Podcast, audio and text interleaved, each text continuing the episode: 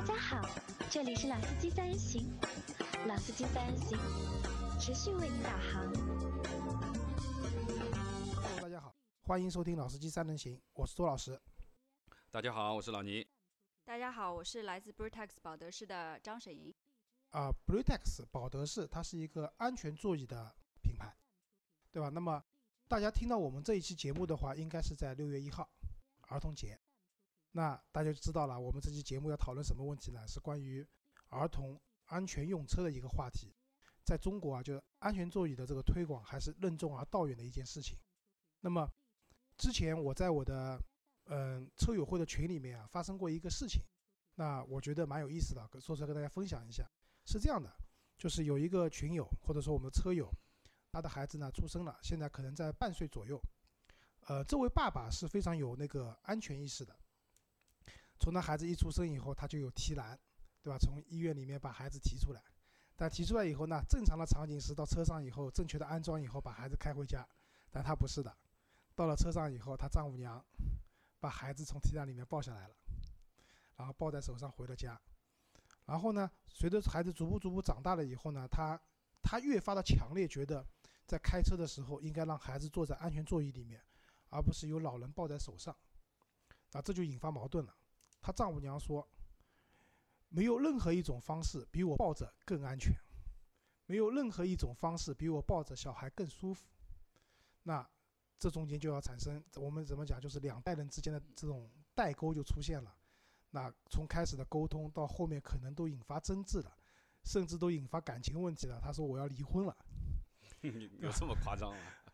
呃我觉得有可能的。你别说，因为就是因为在他看来这是个原则问题对，小孩子不坐安全座椅是不安全的，这是个原则问题。如果不能妥协的话，就他到群里面来问我们大家该怎么样怎么办，对吧？已经从一个小孩子坐车的安全问题上升到情感问题了。那其实我看到这个就是讨论的这些群里面讨论内容以后啊，我当时就觉得，在中国这个安全座椅的这个推广，真的还是还有很长的一段路要走。嗯，就不光我们年轻的人可能要接受这个东西，怎么样让家里面的老人要接受这个东西，我觉得这是个问题。那所以今天就请了老倪，对吧？老倪因为刚刚嗯入手了一套比较高级的安全座椅，对吧？不是什么高级的，啊就是到了这个时间点了，肯定要有一这样的一个东西。啊，对，然后请了张女士，本身是来自于保德士的这样的一个安全座椅的公司。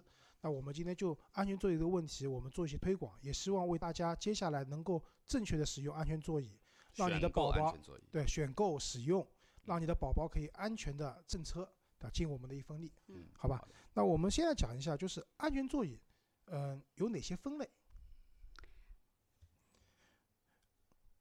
安全座椅是这样，就是因为现在我们一般如果普通人来咨询我说，哎，我想买个安全座椅怎么办？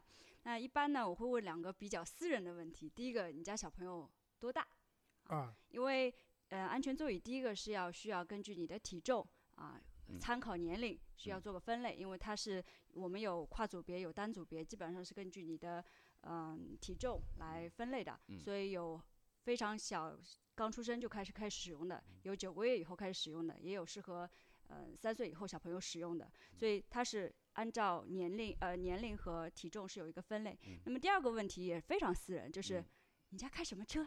然后每次问人家这个问题的时候，大家都觉得我日系的，对对对还是欧系的，非非常还是美系的大家啊，这个都都觉得不太一样。对对，大家都觉得，哎，为什为什么突然之间问这么私人问题？但是这个呢，是为了考虑安装方式，因为呃，安全座椅其实根据安装方式有分为可以用安全带安装的，那安全带安装的基本上是通用型的，就所有的车都可以使用。那么呃，也有安。ISOFIX 安装的，那这个就需要你的车本身带有那个 ISOFIX 接口，接口对，对，那么还有一种实际上是美国版的，它是用 Latch 那个软链接来安装的，那它其实也是需要你那个接口。那包括有的，呃，像有 ISOFIX 或者 Latch 来安装，它还需要一个有一个 Top Tether，需要后面有个钩子，所以它在跟椅背后面。对的，它它根据你这个车的车型不一样，适用的车适用的安全座椅是不一样的也。不一样。所以就说这两个问题是基本上首先要去问的这样一个问题，然嗯后才能进行下一轮的选择。啊，这个很重要啊。就是为什么这么讲？因为如果你去 4S 店看车的话，你会发现啊，你看不同品类的车型，它的说明书上告诉你它的那个安全座椅的接口是不一样的。就像刚刚张女士讲的，如果你去看通用系的车，就美国的，嗯他们通常都是 latch 的。对。但但但是你看欧洲的车子，比如大众啊，比如说欧洲的一些品牌，他们 RSO fix 接口居多。嗯那所以在你选择安全座椅的时候，那刚才就讲得很明白了，一个是年龄，对吧？体重，体重，这是一个标准。嗯第二个，选择适合你的车嗯作为安装嗯的一个品类也是非嗯常重要的。嗯那老倪啊，因为你也刚刚选购了嘛，对吧？嗯你对这方面蛮有研究的，你可以分享一下你当初选购的时候是研究了哪些东西嘛？呃，几件事情嘛，就是说，因为今天我们正好在聊这个关于安全座椅的事情。那先说法律法规层面的东西，其实中国在这方面是比较缺失的，没有没有非常强标的这个东西。但是其实，在欧洲，啊，在澳洲、美国、加拿大或者瑞典这些这些发达国家，其实都是有一些强制标准的，有的可能是不满八岁，也有可能是像德国可能是不满十二岁，你都得要做。啊，美国的话也是，你不满四岁的和公斤数不到十八公斤的，你是强制要做的。你到美国租车，你必须要有这个东西的，否则不租给你的。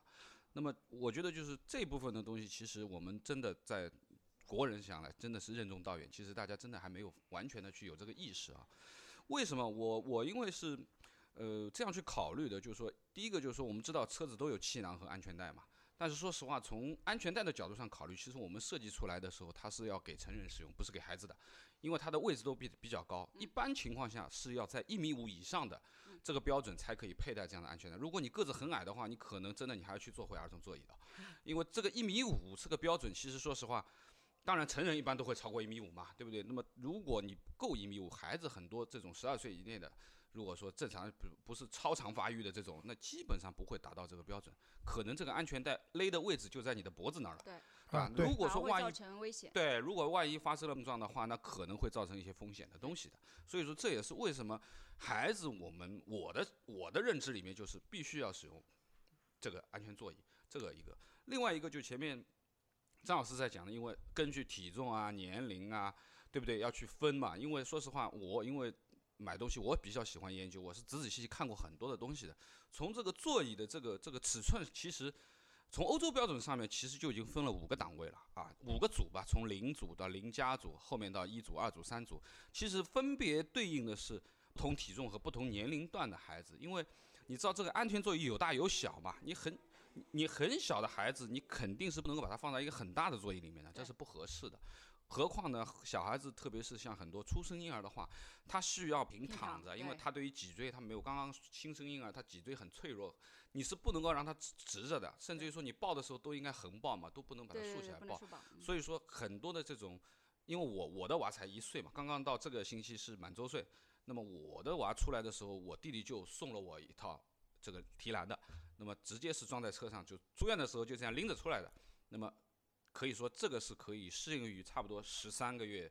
或者呃孩子小一点的话，可能能做到一岁半这个样子，嗯十八个月这样子。当然，说实话，我是给我的娃是扔过这个这个小的安全座椅，当然他不知道的时候是扔进去也没问题的，但是当他现在开始有点互动的话，就有点小难度的啊。这也是我觉得就是我自己对于安全座椅的这个认知吧，就是说呃基础的是基本上是这个样子。对张老师，老倪说的对吗？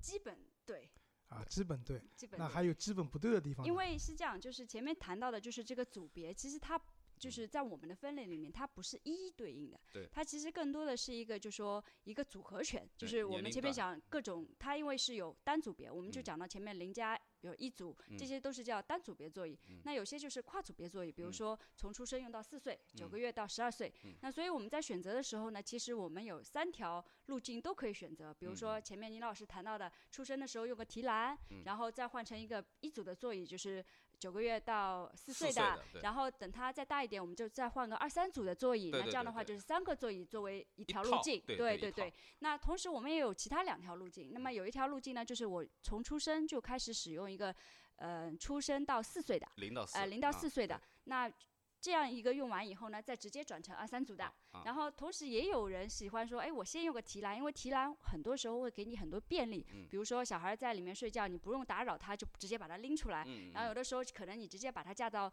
推车上，就可以在商场里面走，这这样很方便。。那我喜欢提篮，我就用个提篮，等到提篮用完，我开开始用一二三组，就是嗯九个月到十二岁的、嗯这三条路径，其实都可以全年龄段的去覆盖。嗯嗯嗯嗯嗯，所以是这样，就是我简单再讲一下，就是从出生的时候，其实提篮是一个非常好的安全坐车的方式，对，而且也很方便，就是你提着提篮就可以走了，嗯，对吧？不用把孩子从睡着的孩子再把他从抱起来，可能会吵醒他。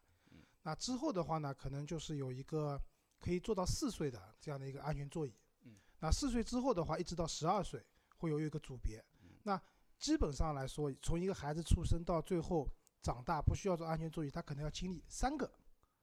两到三个，两到三个一一个是安全座椅不可能的，我认为啊对吧三个，好，那这个大家就知道了，就是安全座椅不是一一组通用的，那嗯基本上的话还是会有它的分类的。对。那好，刚才正好老聂讲到，就是说在国外，对吧？每个国家的规定不一样，年龄的规定不一样。其实我们国家呢也有规定，三 C 认证啊，啊，不啊是，我说的是使用安全座椅也有相关的规定。嗯打个比方讲，我们规定十二岁以内的小孩是不可以坐前排的。啊，对，有，啊、我们的规定其实更多的是区域性的，比如说去啊年上海的那个交规，嗯，就是去年我们上海交通大整治的时候有过相关的规定，对对吧嗯？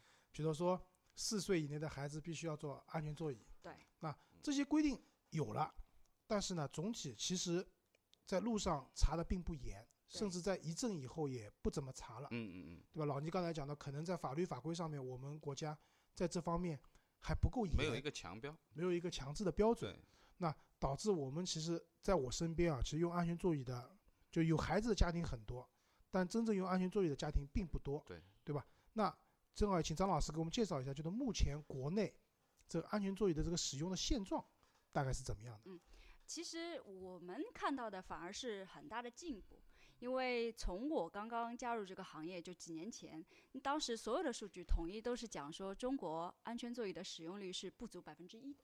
那个这个数字是非常低，也就是说你在路上基本上看不到有人使用安全座椅，只有少数的从国外有留学经验的或者在国外定居的人回来，你才看到有安全座啊椅。几年前我嗯就是那个百分之一，很很少见，很少见。然后这几年，其实我们的调研都会发现，差不多在一二三线城市里，基本上可以有百分之三十左右的使用率。那上海这种大城市就更加多一些。那所以其实我们已经看到了这样一个很快的发展。因为我觉得，因为在没有强制标准推广的情况下，这样一个数字已经是代表了大家对于安全意识的一个觉醒了。嗯嗯，啊，对的，因为在虽然没有一个强制标准，但是你孩子坐车的安全是你自己的，对，对，要对自己的孩子负责。嗯，那所以那如果说从百分之一要经过几年的发展到一二三线城市都到超过百分之三十了，那我觉得这个在中国的这个安全座椅的推广还是蛮成功的。嗯我觉得还是可以啊的。接下来我要问两个可能用户比较关心的问题啊。第一个，大家知道就是现在有闲鱼，嗯对吧？就是转二手的商品的。那我我太太也用，会把家里面很多包括小孩的衣服啊，用过以后都去卖掉，然后赚点零花钱，对吧？那么比如说我的用的推车也是在闲鱼上买的，那比新品的话便宜蛮多的。那么二手就是二手的安全座椅能不能买？呃，我觉得二手的安全座椅是不能够购买的，啊，啊，不能购买，为什么？我觉得有两个考虑啊。第一个，你不知道这个安全座椅在使用中有没有发生过车祸，对，或者嗯撞击过，或者说他真的是工作过，对吧？那么，因为我们说的就是说很多，特别像安全座椅啊，它基本上都是工程塑料啊这样的这个这个这个这个部件的啊。那经过这样的一次冲击以后，其实会有很多表面看不到的隐性的问题，可能里面裂了或怎么样都有可能的，因为这个是你没有办法判断的，这是第一件事情。那么第二件事情，就算这个安全座椅它没有发生过碰撞，但是我们知道，任何塑料的东西都是有老化周期的。嗯，那你可想而知，我今天选择了一款座椅是九个月到十二岁的，有可能这个是一个以前这个孩子已经到十二岁不再坐的，他已经坐了这么多年了，那它的老化周期可能就已经这个座椅已经使用了五年甚至于十年的。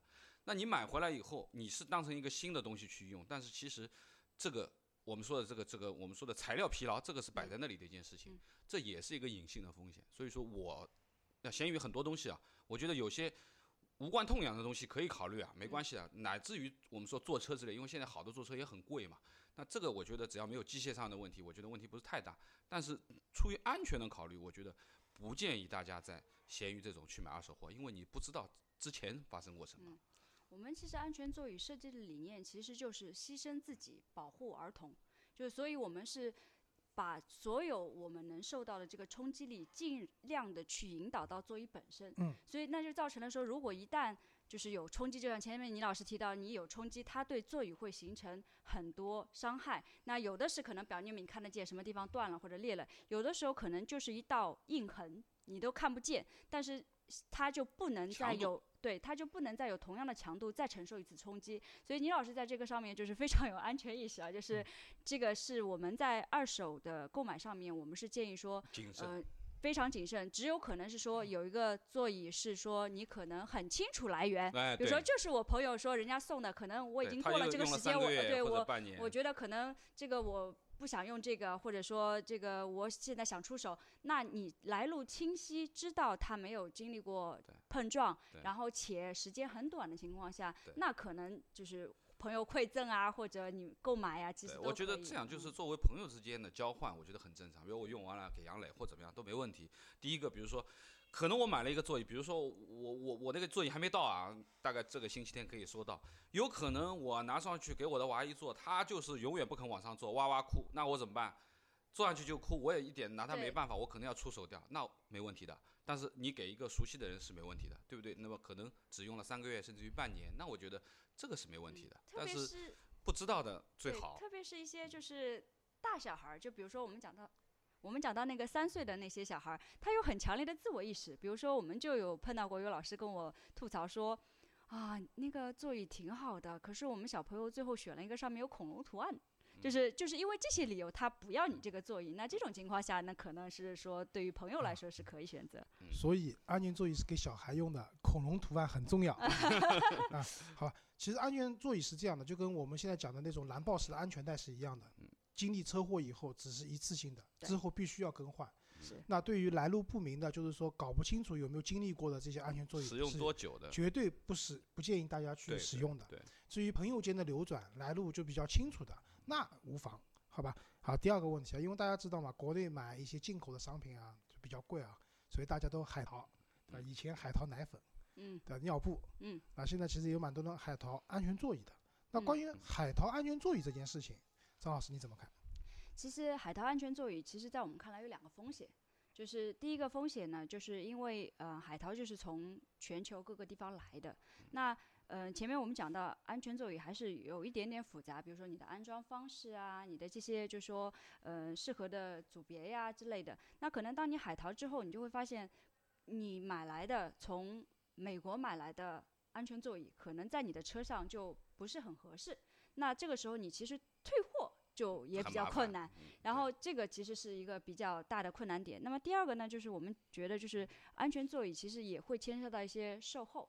那比如说我们会，嗯，如果我们的在这边售卖的安全座椅如果发生碰撞，你可以去申请换一台新的。比如说类似有一些厂家会有一些，对对，有这样的活动，免费可以换一个，免免费可以换一个新的。那这些呃就是保修的条款。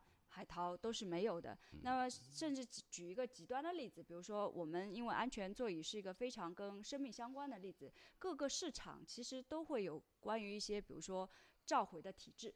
那万一你那批货有问题的，你海淘过来了，你怎么办？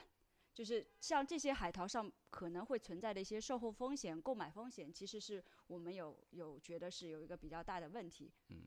啊，老倪，你买的那个安全座椅是？国内买的还是海淘的呢？嗯，我在亚马逊买的。哪个亚马逊？海淘。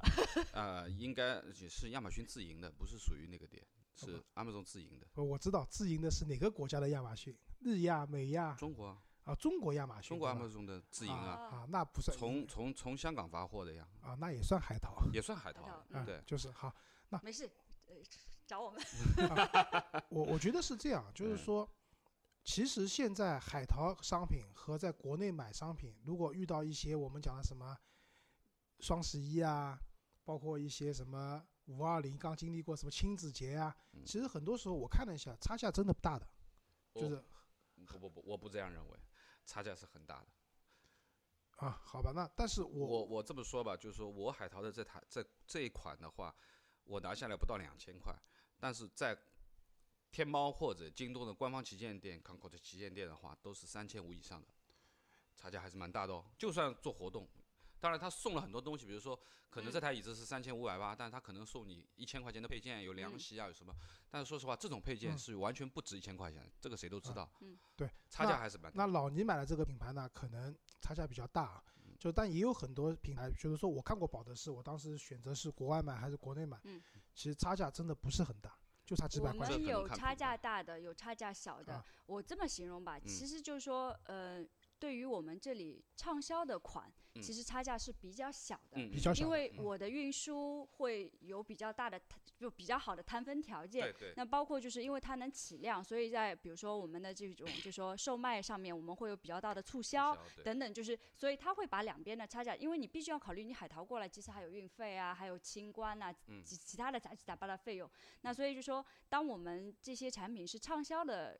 就量级上去了以后呢，嗯。其实它的差价是比较小的。但是比如说有一有个别一些产品，因为比如说像我们这边卖的不是特别好的一组的产品，就是大家不是很喜欢那个组别特别短的产品，那可能它的差价就会比较大，因为我一年可能就卖没有多少台，那我摊分的运费啊、关税啊，其实就会非常大个别款，对个别款对对对。对，啊，就说到这边就无非是这么一件事情，就相当于有的人去香港买 iPhone 是觉得便宜，但是嗯香港的 iPhone 差了，其他也没太多，我觉得呃便宜还是便宜一点的，的但是你在国内使用一旦出问题了，还是比较麻烦的。是对吧的确是。那么说到这边，就是无非就是当你选择是否海淘的时候，一个是价格差，那我是觉得如果价格差在几百块钱、五百块钱以内的话，那我觉得你买一个嗯国内的行行货，嗯，对买行货，相应就刚刚张老师讲的那些售后的服务保障，嗯，是更值得的。对，嗯而且包括我们有很多就是相关的服务，比如说，嗯、因为大家在用安全座椅的时候，有的特别小小朋友大了以后，你会发现他在上面乱吃东西啊，把布套弄脏啊。嗯然后对于普通人来说，说这个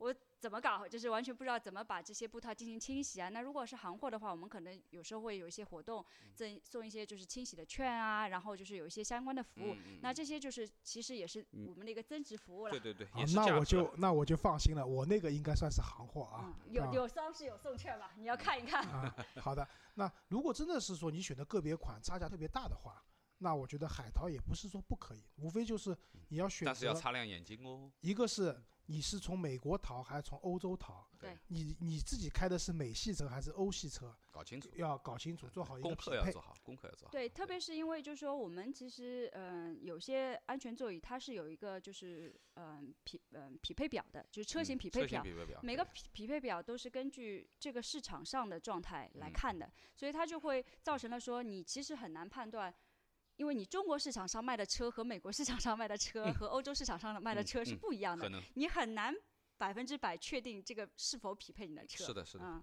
嗯，这也是个问题，好吧？那我们继续往下。那刚才就老聂正好讲到了一个什么正向安装、反向安装的问题啊。嗯那一般来讲，安全座椅在车上，首先一个问题是能不能放在前排？能，可以。但是要关气囊。老倪，你的车能关副驾驶的气囊吗？我说实话没研究过，我记得好像是不能关，啊，我也我的车好但是呃像也有车型是可以有的车型可以因为是这样的，就是我们那个前面讲的那个车型匹配表，那个嗯在产品里面是有这个说明的。比如说嗯这台座椅能适合哪些车型，嗯在哪些位置上，它有的是会发现它前排这个副座椅这里是个叉，叉就不能、啊就不能装的，对。对。有的是就说，比如说中间两个都可以装，有的是说中间三个都可以装，嗯就是这个是根据车都不一样的，所以其实这个要回去看，嗯嗯啊，所以这个就很重要，对吧？这个可是否匹配看？车的说明书，也要看我们的车型匹配表。就是笼统来讲，如果你要装在，因为有的时候，比如说妈妈单独开车啊，小孩放在后排会比较闹，嗯，那可能想把它放在边上呢，好照顾一点，嗯对吧我们？有秘密武器，我们有反光镜。有反光镜。好，那么嗯前提是副驾驶可以装，但是这辆车的副驾驶的安全气囊必须是处于关闭状态。对如果你的车不能关闭的，嗯，你只那就肯能装后座。那就肯定不能装在副驾对驶，对吧？对那后座的话，基本上会分正向安装和反向安装吗？呃，对，有正反两种。对，就是这个是座椅本身的正反对安装，就是九个月以前是强制一定必须反向安装，就是小孩儿的头是朝后窗的嗯啊啊，这是反向安装嗯。然后正向安装就跟我们大人坐在车里是一样的。啊，这个是否我我倒觉得是这样，就我认为可能呃零到三岁的小孩或者零到四岁的这个座椅级别的，我都认为最佳的安装方式还是反向安装，是这是最安全的。是，原因是什么呢？呃，第一个就是说孩子比较小，也就是说它本身的这个骨骼啊、内脏啊所能够承受的力啊，其实是比嗯较弱的。如果你正向的安装啊，当然就是说前面讲了，这个九个月是强制要反向安装的，因为不然，因为它必须要保持一个躺的姿势。对。但是可能你超过九个月以后，它这个座椅的选择就可以有正向和反向两种了。但是从我记得从从欧洲的这个推荐啊，很多专业的这些评评评级评级的机构和一些建议上面，就是零到四岁的小孩，如果能够采用反向安装的座椅，这是相对安全的一种选择。对，就最好是这样。当然，并不是说一定要怎么样，但是现在有很多选择嘛，对不对？你老师真的是安全意识非常的强，因为的确在北欧是有强制规定，也必须反向安装到四岁，就是这个是一个强制性的规定，所以我们在北欧的卖的一些座椅是不能转回来的不。能转回来的。对，因为我理解，因为我那我现用的这个保德士的安全座椅是带 ISO FIX 硬连接的接口的。对。我那个座椅好像没有办法反向安装对，因为你那个是。九个月开始到十二岁的座椅，所以就是这这样的座椅是没有办法是反向安装的。嗯但从出生开始到四岁的座椅，就是可以有正向安装正和反向安装啊两个。现在可能我看到有高级的可以三百六十度的，你想就我们的双面骑士，对就，是反面也可以的。我记得是有这样的一款，对对对对。双面骑士的，大家记一对对下啊。因为嗯、呃其实是讲，就是说我们通俗一点来讲啊，安全系数来讲，就是反向安装要比正向安装安全要五倍，啊，安全系数要高五倍。很专业的啊数字啊。但是但是呢，就是反向安装最大的困扰点在哪里呢？在小孩儿的腿，就是可能会觉得放不下然后他会觉得难受，然后他觉得看不到你，觉得呃不舒服。嗯那所以就说，在这个方面，我们实际上是一个互相平衡的过程嗯没。错，但是从法规上角度上来讲，九个月是必须必须是 反向安装的，对所以这个是我们国家有相关规定的。嗯那么整个的原理呢，其实嗯比较容易的讲，就是当你反向安装的时候，座椅的靠背嗯是在就是拖着小孩的头颈。就嗯颈椎这里，对那你想一想，就是实际上前面讲的安全座椅的作用就是牺牲自我，保嗯护小孩儿。那就是说，当你发生碰撞的时候，你后面的有承托路的时候，你相对来说受到的损伤就会比较小。啊，所以大家记住了，至少九个月以内是必须要反向安装的。嗯那大了以后呢，大家根据实际情况吧，或者来一台双面骑士，想正想反都可以对，啊，对吧？好，那么这边讲到，因为我蛮惭愧的，就是我小孩是从一岁的时候开始坐安全座椅的，嗯，那之前的儿子的话更大了，可能两三岁才开始坐安全座椅的。嗯，在做的时候呢，就是也是一个截然不同的两个结果，就是我儿子那时候可能已经比真的比较大了，两三岁的时候坐安全座椅呢，他一开始很抗拒的，嗯，不肯坐，对嗯吧？后来慢慢的说什么跑高速要坐嗯，上高架要坐，嗯城市里面开车不坐，对吧嗯再逐步逐步过渡到自己坐嗯。然后后来因为他年龄大了以后，安全座椅不用，我给他用了一个增高垫嗯，对吧？足不足那但我女儿呢又不同，我女儿是一岁的时候生日嘛，就是作为一个礼物，朋友送给我这个保德士的安全座椅。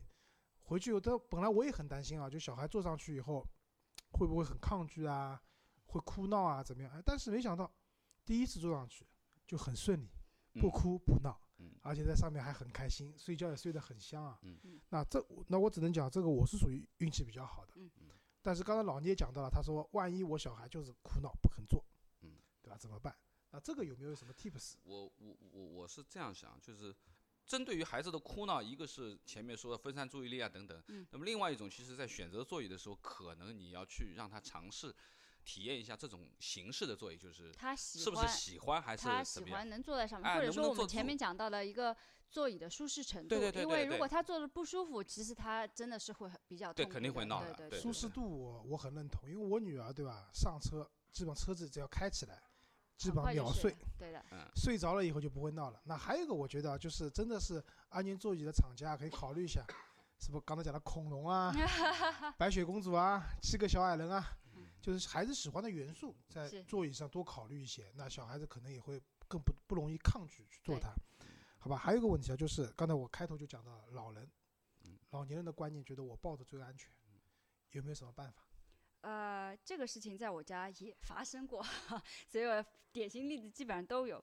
我妈妈不太允许，呃，不是不要不太允许，就不太觉得没有这个必要去把小孩放一个座椅，特别是因为我们家有，呃，就是可能我姐姐有不同的车，然后她就觉得很烦，要把你的座椅搬来搬去，那经常很抗拒。那后来我跟他说了一个事情，他说我抱得住，我一定抱得住，这是我的外孙，我一定抱得住的，我很厉害的，我很强的。我说妈妈没问题，你很强哈。那边有个大衣柜，你去把我抬起来，啊。他说为什么我要抬那个大衣柜？我说是这样的。就是一个小孩儿十公斤，在时速十五公里每小时的情况下行驶，他十公斤，如果突然之间这个时候就是一下子撞了，就是撞墙了，就是加就是速度为零碰撞，它产生的力基本上等于三百或者五百公斤。那我觉我让你去举个衣柜，我觉得还是便宜你的。其实你应该去举。小老虎一个，就大大的老虎，最大的那种东北虎，你举起来，你觉得你抱得动吗？然后他想了想，不会吧？哦，我说，因为老人他其实并没有尝试过特别多的，就是开车的经验，他其实对车的速度以及急刹车产生的速度没有什么特别大的感觉。所以当他跟他讲了这个事情以后，再让他去感受一下，就是这个急刹的时候的这个力，他突然之间有了一定的感觉，然后就说。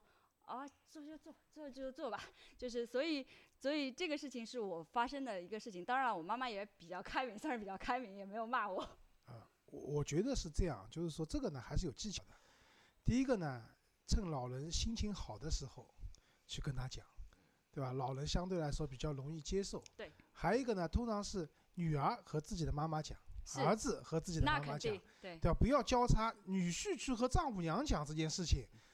那有可能弄到后面就要离婚了啊，对吧？这是个伦理问题了，对吧？那我觉得就首先就双方呃，就是针对自己的父母去做那个劝导劝导，而且呢要趁老人心情好，比如说今天股票涨了，嗯，对吧？或者今天在菜市场买菜买到便宜了，斗勇的厉害了啊啊，对吧？这呃不是斗智斗勇，这是技巧，生活技巧。对啊，这个时候呢，我觉得多讲两次，包括你要告诉他，就像刚才张张老师讲的。这么低的速度下发生碰撞，小孩子产生的这种冲击力，对吧？几百公斤，你是人真的是抱不住的，对吧？那用这种方式，那逐步逐步的，然后还有一个就是你选购一个舒适的安全座椅，小孩上去后坐了以后睡得很香，对吧？呼呼大睡，那老人会觉得说，哎，这是个好的方法。那我觉得这种还是有技巧的去沟通。啊，你有什么想法吗？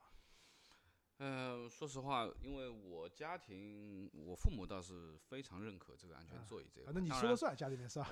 呃呃，第一个是因为我的孩子比较小嘛，主要是因为我弟弟有两个孩子，他的大的孩子已经十岁了，小的现在是十八个月这样子。那么其实这个教育已经在十年前，我弟弟都已经给我的父母教育过一遍了。那基本上就是上车都是安全座椅，而且呢，他们基本上每年都会。去一次美国或者欧洲，一年一个大的旅游，基本上出去都是自驾一个月左右这样时间的。所以说呢，呃，国外的很多的这些相关的规定啊等等，其实都已经潜移默化的印在老人的脑子里面了。所以说他们对于这件事情是不抗拒的。啊，包括我去和我的丈母娘、老丈人去解释呢，因为呃，这个在我老丈人那一边，我我我太太是说一不二的，所以说他们也是尊重啊这个这个这个想法的。原自说一不二啊，不会不会有什么太大的问题，有的，我觉得。啊，其实我还可以出个歪招啊。老人不是抱着小孩不肯放安全座椅嘛，想办法让警察罚一次。警察罚你一次以后，对吧？老人肯定很心疼的，下次就让坐了，真的。现在想找警察罚有难度。对，就 你不能说我停在警察门口门拉开的时候我就这样了，这个不可以啊，对不对？啊，对啊，这个所以是歪招嘛，好吧？啊，那最后节目我们最后留几分钟时间，就是请张老师也介绍一下，就保德仕安全座椅这品牌。大概的一个情况。好，嗯，那 Britax 呢是起源于英国的一个品牌，所以前一阵子大家看到了英国皇室生，我研究过啊，对，生小王子的呃时候又用了我家。事实上，他们家三个都是用了这一个，就是那个提篮出身。对，那我们专注儿童安全出行呢，已经有五十多年了，现在已经成为一个全球知名的儿童安全座椅的品牌。那么，嗯，其他的我就不多说了。那我给大家讲一个，就是证明我。我们公司、我们品牌实力的一个例子。那，嗯，相信就是在座或者听众其实都是对汽车行业有所了解的。那么，我相相信有很多人会了解有一个测试叫 Euro Cap，Euro NCAP，就是是欧洲的实车碰撞实验，是为每个车打分的那种嗯实验。嗯那么在这个实验里面，去年我们的战绩是九十五以上的车的车型都选用了我们的座椅来参加他们的测试，是一个就是因为实车碰撞测试是要看。啊、就是你对儿童的保护的，所以你必须要选择一个儿童安全座椅配合你的实车去做测试。所以百分之九十五以上都选了我们品牌，就是专业之选。所以嗯其他的话我就不多说了，因为也是市场上非常知名的一个品牌了。好的，因为大家知道欧洲的碰撞测试是非常严格的嗯，对吧？那么每个厂家都想拿到一个好的碰撞的成绩嗯，那么选择一个好的安全座椅，自然会为它加分，对对吧？但我觉得嗯这个确实证明啊，就保德士是一个非常好的品牌嗯，好吧？最后是这样，因为听到节目今天是六月一号，那听到节目以后呢，去我们的微信公众号留言，那我们的杨老板，杨老板会为你的孩子送上一份小小的嗯儿童节的礼物，好吧？最后我们感谢那个张女士，也感谢老倪，也谢谢听众耐心的听完我们的节目啊，谢谢大家，再见。好，拜拜。